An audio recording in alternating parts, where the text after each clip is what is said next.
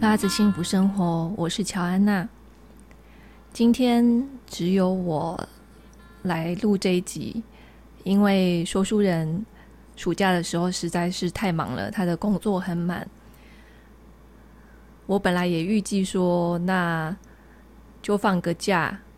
可能也一段时间不更新，但是我发现我。还是蛮想试着自己来录录看的，所以就看看，呃，我自己来录这一集会是怎么样的喽。最近天气实在是太热了，呃，所以我们几乎不在客厅跟餐厅活动，就是只有吃饭的时候还是会在餐厅吃。但是大部分的时间，我们都是躲在自己的房间工作。那我们也有跟房东就是讨论说，客厅装冷气的可能。但是房东就是评估之后，觉得这实在是，呃，可能要超出他的预算了。所以看来我们还是不会有客厅的冷气。那也没有关系，就是就是暑假这几个月比较热，撑过去就好了。我们现在就是处理的方法，就是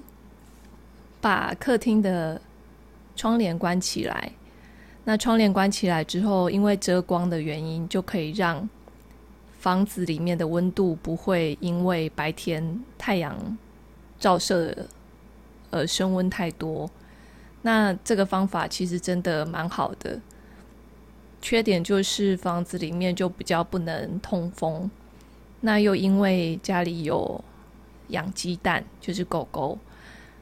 也会担心说，就是房子里面没有通风的话，会有太多就是气味，就会在晚上很晚的时候，可能外面的风吹起来，感觉有一点凉意的时候，再把窗户打开。那这一集就是我没有预计要讲什么主题。其实我本来是预计想要讲动物沟通，但我的内心或者是说我的身体好像只想要来闲聊一下，所以我就放任自己闲聊一集喽。我们最近的生活有一点点改变。首先就是我们两个分房睡了，可能有在 follow 我的粉专的人知道，我们分房睡的原因是，呃，说书人晚上睡觉的时候会翻来翻去跟打呼，那我半夜常常是会被吵醒的，吵醒之后我又会没办法再回去睡，就会睡眠品质变得很断断续续。这个状况大概有半年了，后来，后来是什么原因？可能真的是我好像有一个礼拜好几天都没睡好，身体很不舒服。说书人就提议说：“那他睡地板。”一开始我们还，他还很 man，就说他睡地板，然后就是铺个简单的垫子就好。但是那一晚他根本。完全睡不好，他后来跑到客厅睡沙发，所以我们就还是买了一个单人床垫。那这个单人床垫因为空间的关系，最后说书人就在他自己的小书房打地铺，然后垫那个双人床垫。白天的时候就把它收起来，这样。后来就渐渐的，好像我们两个的生活区域就自然而然的。区分开来了，我就是在呃我们本来的双人床的这一间房间，我的书桌本来就在这一间房间里面，我就在这儿工作。那说书人他也在他的小书房工作，他的书桌在那儿，然后也在那边打地铺睡觉。一开始觉得有点奇怪，就是。好像不是呃自己想象中的那种伴侣的生活方式，怎么好像有一点呃各自为政的感觉，但渐渐的却又觉得，哎，其实这样很舒服哎。就我要睡觉的时候，我就睡觉，也不用担心他进来会吵到我。他想要熬夜的时候，他也可以继续熬夜，就是工作还没做完，他会希望可以到一个段落再睡觉，也不会老是被我催促着要上床。我也不会有那种半夜醒过来睡不着的那种焦虑感。睡眠品质真的是好很多，因为我有用呃小米手环记录我的睡眠。虽然说小米手环好像不是，好像不是太准确，据说啦。但是这个如果说呃它是呃参考值的话，在之前的睡眠的状态跟我现在的改变之后的睡眠状态，的确现在的是有好很多。那说书人的小房间其实真的蛮小的，他那一间小房间摆了一张书桌，还有衣柜，另外还有那个房间本来有一张双人床，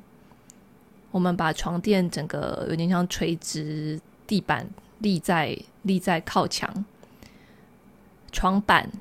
就是它是可以拆开，就是左右各一半的床板，所以床板我们就把它。叠在一起，所以你可以想象，就是那个小房间，又加上这么多的东西，加上之前我们一直是把那个小房间当做储藏室，冬天的地毯啊、登山杖，还有两个那种塑胶的收纳箱，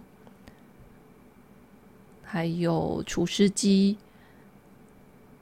很多家具，就是很多呃，像登山背包这些东西，我们就放在那个小房间。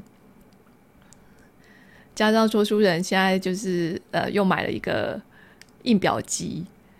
就变得很拥挤。我都觉得说，哇，他他在那个那一个小房间里面工作睡觉，感觉有有一点可怜，就是气场有点混杂。所以我就把呃那个房间里面的一些本来储藏在里面的东西往外移，像是呃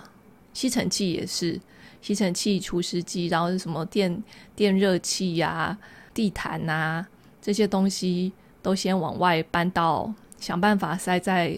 厨房的角落，让它的空间可以比较舒适一点。然后我们也因为去了花莲，看到朋友家真的很舒适，所以回来了之后，不知道为什么，或者是我可能最近突然想要上整理课，就会开始思考一些家里的事情。我就把客厅的电视一直没有在看，就把它移到别的地方，把电视柜当做饮料台。上面放了咖啡机、磨豆机，还有气泡水机。这个气泡水机是我们最近才买的，因为呃夏天很热，就是喝太多碳酸汽水了，就让我的体重呃增加了很多。呃，想要就是还是有饮料喝，但是不要那么有热量，所以就买了气泡水机。我们就在电视柜那边做一个很像小小的吧台，就觉得就这些小小的调整跟变动，可以让居住的感觉跟舒适度提升非常的多，很开心，就是那种很喜悦的感觉，好像说自己可以有方法把这个空间变成自己想要的样子。那虽然我们现在是租的房子，所以不能也是无法做太多的太多的装潢，或是买太多的东西，因为有一天我们还是会搬走的。加上我又是在练习断舍离，所以一切的东西都是希望是越简单越好。但是在简单之中，还是试着慢慢调整到自己喜欢的样子。我觉得这是一个很好的练习。关于鸡蛋呢，最近它也有新的变动，就是我之前都是带他去呃家里附近的公园散步，但因为那个公园最近在做地下停车场的工程，变成散步的空间变得很小，而且人很多，很拥挤。我就想说，带他去家里附近的新的小公园逛逛，结果却因为呃，我往那边走，发现了一个地方可以呃有路桥，越过去就到了河堤的公园。那河堤真的真的是很宽敞，人跟动物就是呃散步的狗都少很多，相对少很多。而且最重要的是，河堤有风，所以在散步的时候，同时很放松，不用闪避人跟狗，同时又有风，又有呃辽阔的景色可以放松大脑跟眼睛。我发现我好像比较喜欢去散步了，鸡蛋也是到了那边就还蛮开心的，到处探索啊。跑来跑去啊，整个肢体的肢体的那个感觉就是比较放松。然后我也突然才意识到说，哦，之前我以为自己是在放松的散步，但其实我一直都是绷紧神经的感觉，因为走在一般的小公园里面，就是要留意有没有狗冒出来。有没有人出现？如果有人出现的话，可能要呃闪避一下。我不是担心鸡蛋就是不喜欢人，或者说会怎么样。其实它对人是很友善的。可是有些人会蛮怕狗的，只要有狗靠近，就是他们就会呃可能会露出一些厌恶的表情。所以我还是会就是如果有人出现，我大部分还是会。带着鸡蛋稍微绕开。那其实，在这样的散步过程中，我的感官雷达要全部打开，然后要随时反应。其实之前我以为是放松的散步，其实并不放松。那也是到了合体散步之后，我才发现这件事，所以很开心有了新的散步的地方。最近这就是呃我的生活的一些小改变，嗯、还有一些事情好像没有讲也没关系，就是不是太重要。那这一集我就先聊到这里喽。如果你喜欢这个风格的话，或者是你喜欢这个内容的话，欢迎留言告诉我，这样子呃我就可以多一点这种完全不打稿的放松闲聊的。内容，那或者是你有想要听特定主题的，也可以告诉我。那谢谢你听到这里，今天就聊到这喽，拜拜。